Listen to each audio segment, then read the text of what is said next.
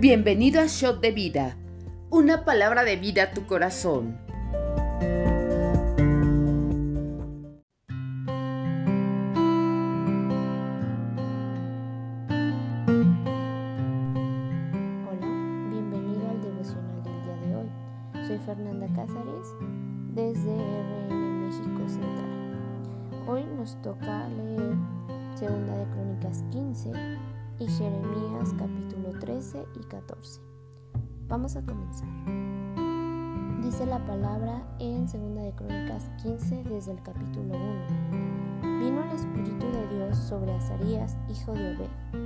Salió al encuentro de Asa y le dijo, Oídme Asa y todo Judá y Benjamín, Jehová estará con vosotros si vosotros estuviereis con él. Y si le buscareis, será hallado de vosotros, mas si le dejareis, él también os dejará.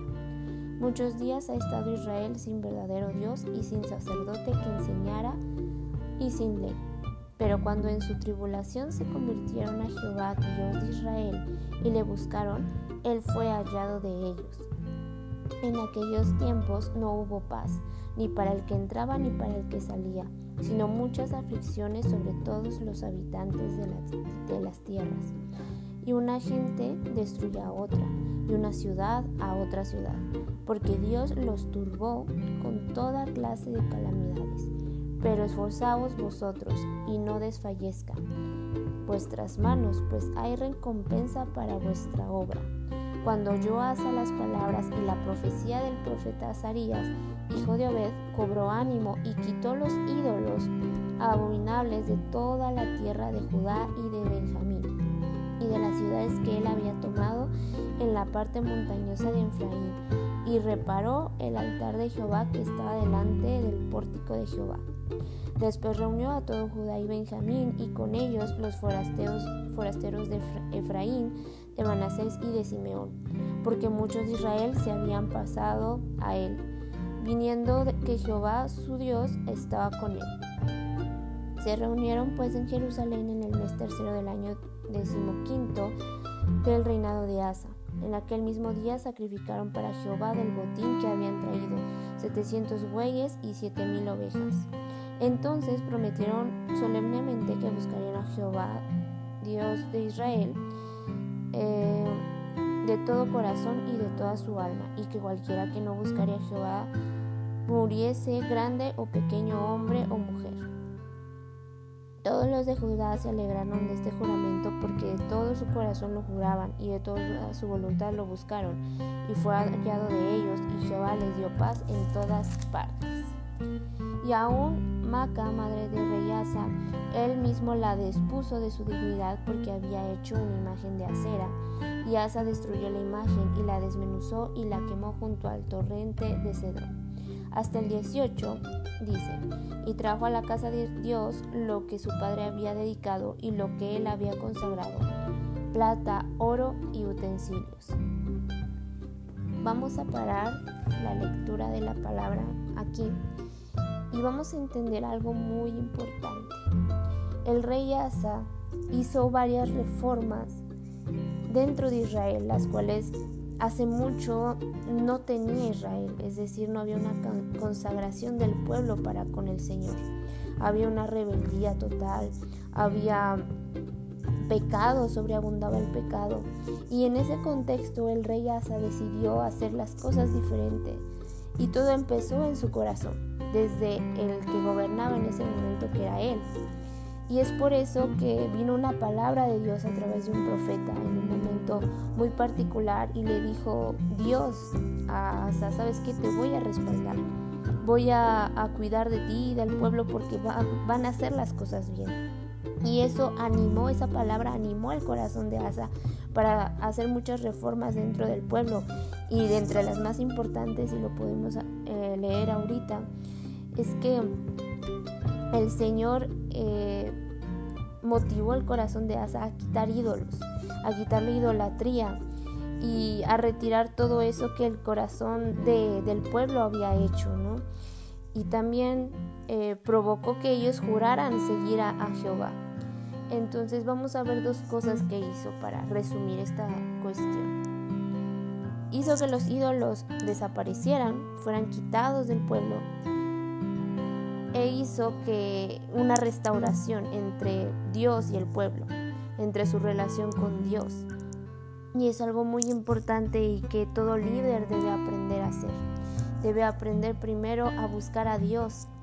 Y ya que uno en su interior conoce a Dios, lo encuentra, va a poderlo proyectar a otros, descenderlo en otros. Es por eso que el pueblo estuvo dispuesto a dejar todo el pasado ese pequeño segmento del pueblo, porque no era todo Israel, solamente estamos hablando de Judá, de Benjamín y algunas otras tribus que se habían unido a ellos.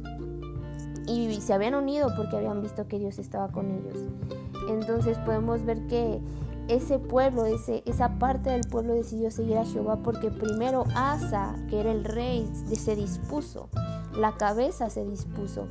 Y otro segundo aspecto que a mí me gusta mucho observarlo en esta parte es que Dios este, dice a través del profeta que había pleitos todo el tiempo, que la gente discutía con otros, que las ciudades se peleaban con otras ciudades a causa de, la, de, la, perdón, de la rebelión que había en el corazón de ellos de, esa falta de relación con Dios, entonces eso, había, eso provocaba que hubiera muchas peleas, que hubiera contiendas entre los mismos hermanos, entre las mismas familias, y no se hable de, con otros pueblos, con otras ciudades alrededor.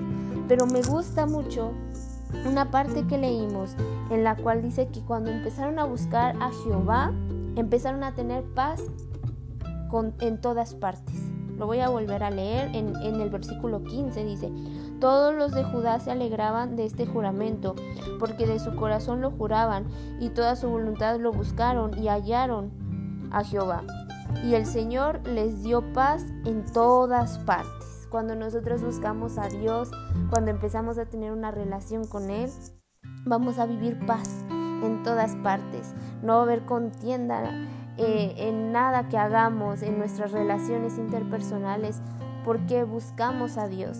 Y entonces eso va a hacer que nuestro corazón esté conectado con Él y todo lo, todo lo que nosotros podamos hacer, decir, pensar en nuestro trabajo, en nuestra escuela, en nuestra familia, en nuestro ministerio, va a empezar a prosperar. ¿Por qué? Porque Dios está en medio y vamos a tener paz en todas partes.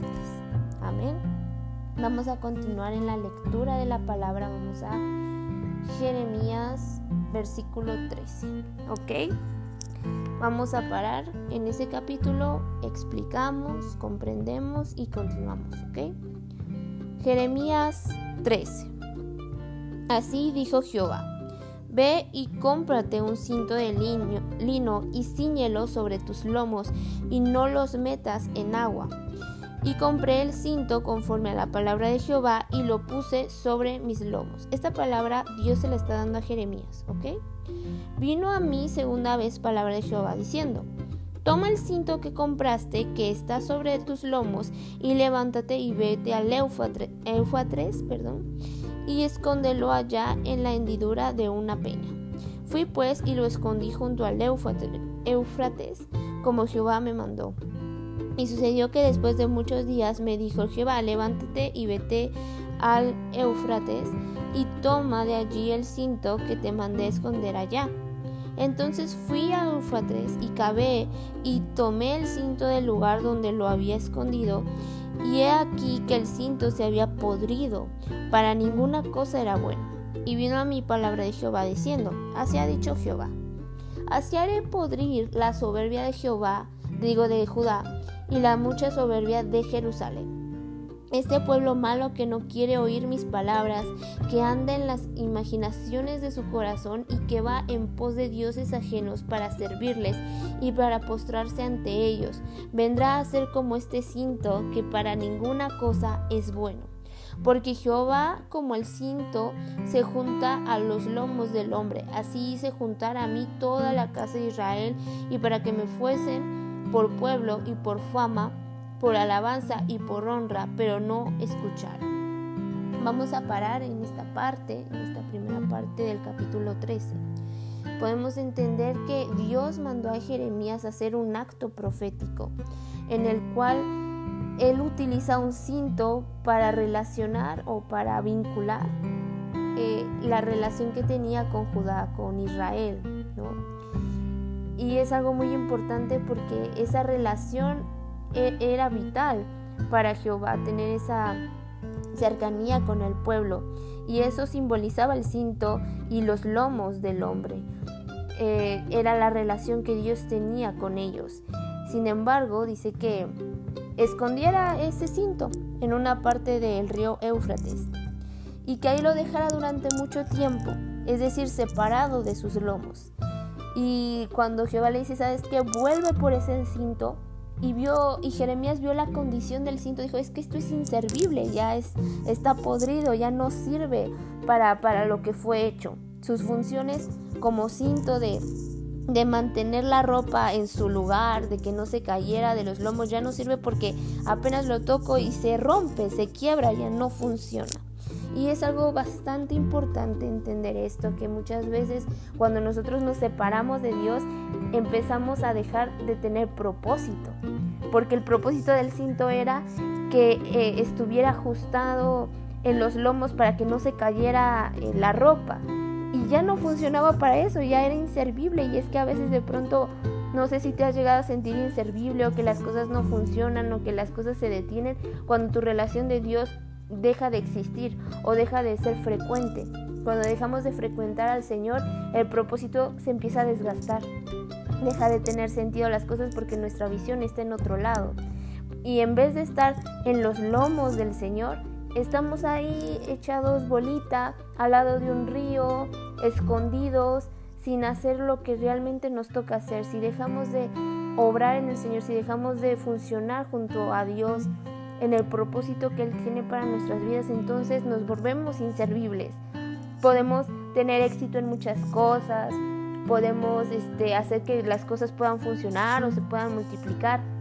Sin embargo, hay algo dentro que empieza a podrirse, que no estamos en paz con ello. No sé si te ha llegado a pasar, que de pronto hacemos, trabajamos, vamos a la escuela, vamos, subimos, pero no nos satisface lo que hacemos. Y es que muchas veces eso pasa en nuestros corazones, en nuestras vidas. ¿Por qué? Porque el cinto, la función para el cual hemos sido hechos, no lo estamos ejerciendo. Entonces deja de haber ese disfrute de la misma vida. Dejamos de disfrutar, vivimos, pero no estamos disfrutándolo. Y es que el cinto representa eso, la relación con Dios, nuestra función que tenemos, nuestro propósito, pero cuando estamos relacionándonos con Dios constantemente. Vamos al versículo 12. La señal de las tinajas llenas. Dice, les dirás pues esta palabra. Así ha dicho Jehová, Dios de Israel, toda tinaja se llenará de vino, y ellos te dirán, ¿no sabemos que toda tinaja se llenará de vino?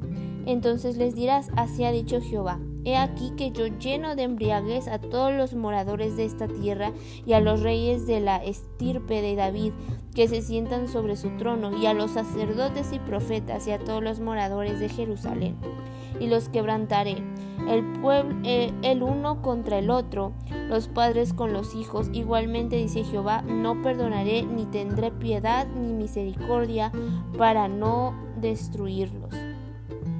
Esto es algo muy fuerte.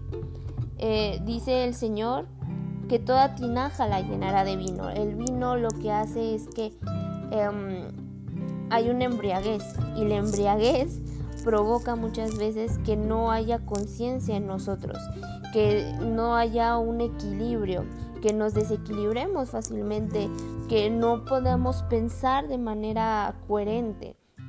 Y es que cuando Dios dice, es que voy a llenar de embriaguez toda la tierra, es porque va a haber de pronto descontrol, de pronto va a haber desequilibrio. Y eso es a causa de que muchos de los moradores de la tierra habían pecado contra Dios, ¿no? Y, es algo muy fuerte porque cuando nosotros pecamos, desequilibramos muchas cosas en nuestra vida que tal vez tenían, eh, um, que tal vez estaban funcionando, que estaban haciendo una obra perfecta y buena. Sin embargo, no se pudo, no se pudo obrar de esa manera por esto, porque justamente había una embriaguez, porque justamente empezó a haber un desequilibrio por, a causa del pecado en el pueblo. Vamos a seguir en el versículo 15. Judá será llevado en cautiverio. Escuchad y oíd, no os envanezcáis, pues Jehová ha hablado. Dad gloria a Jehová. Una disculpa. Dad gloria a Jehová, Dios vuestro, antes que haga venir tinieblas y antes que vuestros pies tropiecen en montes de oscuridad y esperéis luz y os la vuelva en sombra de muerte y tinieblas. Mas si no oyeres esto, en secreto llorará mi alma a causa de vuestra soberbia y llorando amargamente se desharán mis ojos en lágrimas, porque el rebaño de Jehová fue hecho cautivo. Dile al rey y a la reina, humillaos, sentaos en tierra, porque la corona de vuestra gloria ha caído de vuestras cabezas. Las ciudades del Negev fueron cerradas y no hubo quien las abriese. Toda Judá fue transportada, llevada en cautiverio. Fue toda ella. Alzad vuestros ojos y ved a los que vienen del norte ¿Dónde está el rebaño eh, que, eh, que, te fue dado, tu hermosura, creí?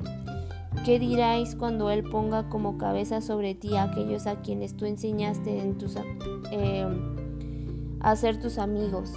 ¿No les daráis dolores como de mujer que está de parto? Si dijeres en tu corazón, ¿por qué ha sobrevenido esto? Por la enormidad de tu maldad fueron descubiertas tus faldas fueron desnudados tus calcañales. Mudará el etíope su piel y el leopardo sus manchas, así también podréis vosotros hacer bien, estando habitados, habituados a hacer el mal. Por tanto, yo los esparciré al viento del desierto como tamo que pasa. Esta es tu suerte, la porción que yo he medido para ti, dice Jehová, porque te olvidaste de mí y confiaste en tu mentira. Yo pues destruiré también tus faldas delante de tu rostro, y se manifestará tu ignominia, tus adulterios, tus relinchos, la maldad de tu fornicación, sobre los collados y el campo vi tus abominaciones. Ay de ti, Jerusalén, ¿no seréis el fin limpia? ¿Cuánto tardaréis en tu purificarte? Esta parte es algo muy fuerte porque Dios le habla a Jeremías que el pueblo será llevado a cautiverio. cautiverio. Jeremías vivió el cautiverio, vivió esa em, crisis dentro del pueblo en el cual eh, Dios dejó que el pueblo fuera cautivo por otro pueblo. Y es algo muy fuerte porque, porque el simple hecho de que personas libres, personas que tenían la capacidad de vivir en libertad y más en la presencia de Dios, que tenían la capacidad de administrar lo, lo que Dios ponía en sus manos, no solamente hablando de cuestiones de dinero, sino cuestiones familiares, cuestiones emocionales, sexuales, ellos tenían esa libertad de poderlo administrar, de, poder este, tener una relación con Dios y que no los mataran porque ellos buscaran a Dios o le ofrendaran, ellos empezaban a ser cautivos por un pueblo que iba a empezar a administrar todo eso, iba a empezar a, a oprimir todo lo que a ellos les pertenecía por herencia es algo fuerte y es algo que a veces pasa en el corazón. Creo que Dios nos está hablando muy fuerte eh, en este aspecto porque eh, ser cautivos es muchas veces ser obligados a dar nuestra libertad a otros porque somos oprimidos, porque nos ganaron, porque hay heridas, porque nos lastimaron y porque hubo una conquista, pero más allá de, de que otro pueblo nos pueda hacer algo, lo fuerte aquí es que Dios deja que otro pueblo conquiste, cautive al pueblo de Israel. Es decir, no solamente es un hombre contra otro hombre, sino que es ya Dios provocando las cosas. Y, y, el Señor es muy puntual aquí, dice, ¿sabes qué?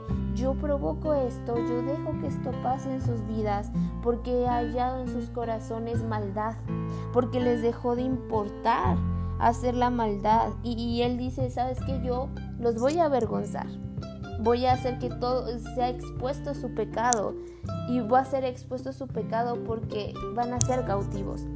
El pueblo de Israel era conocido por ser de los pueblos más fuertes, más prósperos, más este más de todo, así de simple.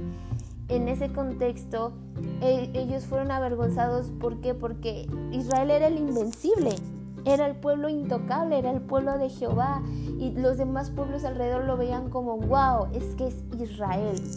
Y de pronto llega otro pueblo, los conquista y dicen, no es que sí es vulnerable, no es que es es digno o es este o es permitido destruirlo. Es que ya Dios dejó que los, los lastimaran. Y es algo fuerte porque de pronto con Dios nos volvemos invencibles, pero sin Dios somos altamente candidatos para ser cautivos. Y es algo real. Eh, eh, por eso dice la palabra que iban a traer vergüenza, que iba a ser algo vergonzoso para ellos, porque de ser un pueblo rico, de ser un pueblo próspero, de ser un pueblo conocido por, su eh, armamento, por su milicia, por su fuerza, por su devoción a Dios, empezó a ser conocido por el pueblo que fue derrotado, el pueblo que fue cautivo, uno más en la lista del pueblo de Babilonia. Y es algo fuertísimo, porque se volvieron estadística en vez de ser, en vez de ser un un factor, ¿sabes? Se volvieron estadística en vez de ser el factor de cambio. Y, es algo que llega a pasar en nuestras vidas. Somos uno de tantos, nos volvemos uno de, tantos, uno de, de tantos que fueron conquistados, uno de tantos que fueron, este, que se quedaron en el camino, uno de tantos que no lo lograron, en vez de ser factores de cambio. Y, llega a ser así en nuestras vidas, cuando no tenemos a Dios, cuando renunciamos a su propósito, cuando dejamos de vivir conforme Él desea y perdemos nuestra identidad. La identidad del pueblo de Israel era un pueblo fuerte, era un pueblo inconquistable, era un pueblo próspero. E, a eso identificaban los demás pueblos. Pero dejaron de ser eso porque perdieron la relación con Dios olvidaron quién era su Dios y por ende olvidaron quién eran ellos. Y en el, cautiverio olvidaron quién era ellos. Más adelante vamos a leer un poquito de, de lo que ellos sufrieron, de cómo fueron heridos y lastimados en ese proceso. Ahora, vamos ya por fin al capítulo 14. Jeremías 14. Vamos a leerlo. Dice, mensaje con motivo de la sequía. Palabra de Jehová que vino a Jeremías con motivo de la sequía. Se enlutó Judá y sus puertas se desplomaron. Se sentaron tristes en tierra y subió el clamor de Jerusalén. Los nobles enviaron a sus criados al agua, vinieron a las lagunas y no hallaron agua, volvieron con sus vasijas vacías se avergonzaron, se confundieron y se cubrieron sus cabezas, porque se resquebrajó la tierra por no haber llovido en el país. Están confusos los labradores cubriendo sus cabezas. Aún las siervas en los campos parían y dejaban la cría porque no había hierba. Y los asnos monteses se ponían en las alturas. Aspiraban el viento como chacales. Sus ojos se ofuscaban porque no había hierba aunque nuestras iniquidades testifican contra Jehová, oh Jehová, actúa por amor de tu nombre, porque nuestras rebeliones se han multiplicado contra ti, hemos pecado. Oh esperanza de Israel, guardador suyo en el tiempo de la aflicción, ¿por qué te has hecho como forastero en la tierra y como caminante que se retira para pasar la noche? Porque eres como el hombre atónito y como valiente que no puede librar. Sin embargo, tú estás entre nosotros, oh Jehová, y sobre nosotros es invocado tu nombre. No nos desampares. Así ha dicho Jehová acerca de este pueblo. Se deleitaron en vagar y no dieron reposo a sus pies. Por tanto, Jehová no se agrada de ellos.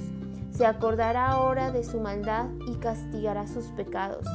Me dijo Jehová, no ruegues por este pueblo para bien cuando ayunen no oiré su clamor, y cuando ofrezcan holocausto y ofrenda no lo aceptaré, sino que los consumiré con espada y con hambre y con pestilencia.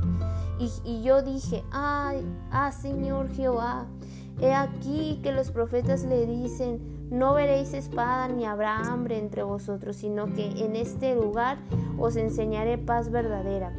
Dijo, me dijo entonces Jehová, falsamente profetizan los profetas en mi nombre. No los envié, ni les mandé, ni les hablé. Visión mentirosa, adivinaron vanidad y engaño de su corazón os profetiza. Por tanto, así ha dicho Jehová de los profetas que profetizan en mi nombre, los cuales yo no envié, y que dicen, ni espada ni hambre habrá en esta tierra, con espada y con hambre serán consumidos estos profetas. Y el pueblo a quien profetiza será echado en las calles de Jerusalén por hambre y por espada, y no habrá quien los entierre a ellos, a sus mujeres, a sus hijos, a sus hijas, y sobre ellos derramaré su maldad. Les dirás pues esta palabra, derramen mis ojos lágrimas noche y día y no cesan, porque de gran quebrantamiento es quebrantada la Virgen, hija de mi pueblo, de plaga muy dolorosa. Si salgo del campo, he aquí que muertos a espada, y si entro en la ciudad, he aquí enfermeros, enfermos de hambre, porque tanto el profeta como el sacerdote anduvieron vagando en la tierra y no entendieron. Has desechado enteramente a Judá, ha aborrecido tu alma porque nos hiciste herir sin que haya remedio. Esperamos paz y no hubo bien, tiempo de curación y aquí turbación. Reconocemos, oh Jehová, nuestra impiedad, la iniquidad de nuestros padres, porque contra ti hemos pecado. Por amor de tu nombre no nos deseches ni deshonres tu glorioso trono. Acuérdate, no invalides tu pacto con nosotros. Hay entre los ídolos y las naciones quien haga llover y darán los cielos lluvias. ¿No eres tú Jehová, nuestro Dios? En ti pues esperamos, pues tú hiciste todas estas cosas. Ya para terminar eh, y poderles hablar de algo muy puntual que el Señor nos quiere hablar a todos en este tiempo. El pueblo de Israel estaba viviendo una sequía y el Señor es puntual, siempre habla a través de los profetas correctos, en este caso de Jeremías, y, y les da los motivos, les da los motivos del por qué Él no dejaba llover.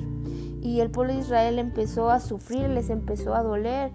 Sin embargo, Jeremías empezó a orar por ellos, eh, porque era un intercesor aparte de un profeta. Y, y es algo muy fuerte porque Jehová le dice, ¿sabes qué? Ya no ores por ellos ya no ores porque a pesar de que ayunen, a pesar de que clamen, yo haré justicia a causa de su pecado. Y de pronto el Señor tiene que hacer justicia. Y es algo fuerte porque llegar a un punto de pecado, llegar a un punto de iniquidad en el que el Señor nos suelta, nos deja o no permite que las cosas fluyan en nuestra vida, porque podemos detener muchas veces al diablo en oración, pero ¿quién detiene a Dios? Y cuando el Señor pretende hacer algo en nuestras vidas, sea bueno o malo, nadie lo puede parar. Y es algo muy fuerte, un extremo, un extremo que podemos leer en este, en este pasaje. Y para terminar y por último, algo que es fuerte es que dice que había profetas diciendo una palabra que Dios no había mandado. Ellos decían, ¿sabes qué? Va a haber paz en en el pueblo, va a haber paz eh, en, todo, va a haber paz, las cosas van a ir bien, pero la realidad era otra. Y mucho podemos ver esto que pasa en esta temporada donde todavía no habían sido, no habían sido cautivos, estaban como que, no tanto en ese proceso, pero Dios ya estaba eh, hablando de lo que iba a pasar, ya estaba profetizando a través de Jeremías esa situación. Y, y, de hecho Jeremías fue encarcelado por profetizar así, por decir que iban a ser cautivos, porque los demás profetas decían totalmente lo contrario. La cuestión aquí es que Dios no los había mandado. Y a veces en circunstancias difíciles necesitamos a personas que den un buen consejo, que digan la palabra pertinente de parte de Dios en un momento específico. Necesitamos profetas en la iglesia, profetas verdaderos que hagan que la visión este, sea abierta para nuestras vidas. Entonces es importante que podamos discernir tanto quién está dando palabras de vida y, y de lo que estemos escuchando. Si realmente viene de parte del corazón de Dios o, simplemente es de nuestro mismo corazón, porque a veces no necesitamos que otras personas nos digan qué va a pasar, a veces nosotros nos lavamos el coco, eh, em, nos hacemos cuentos en nuestra cabeza. de que las cosas están bien o fingimos que las cosas están bien. Y la realidad puede ser otra. La realidad es que podemos estar en pecado y queremos calmarnos eh, profetizando hacia nosotros, hacia nosotros mismos que las cosas van a estar bien y es importante que reconozcamos nuestra culpa, que reconozcamos nuestra iniquidad y podamos cambiarlo. Amén. Esta es la palabra de, de, el día de hoy. Te invito a que te sigas conectando a los demás devocionales de la semana. Nos vemos mañana.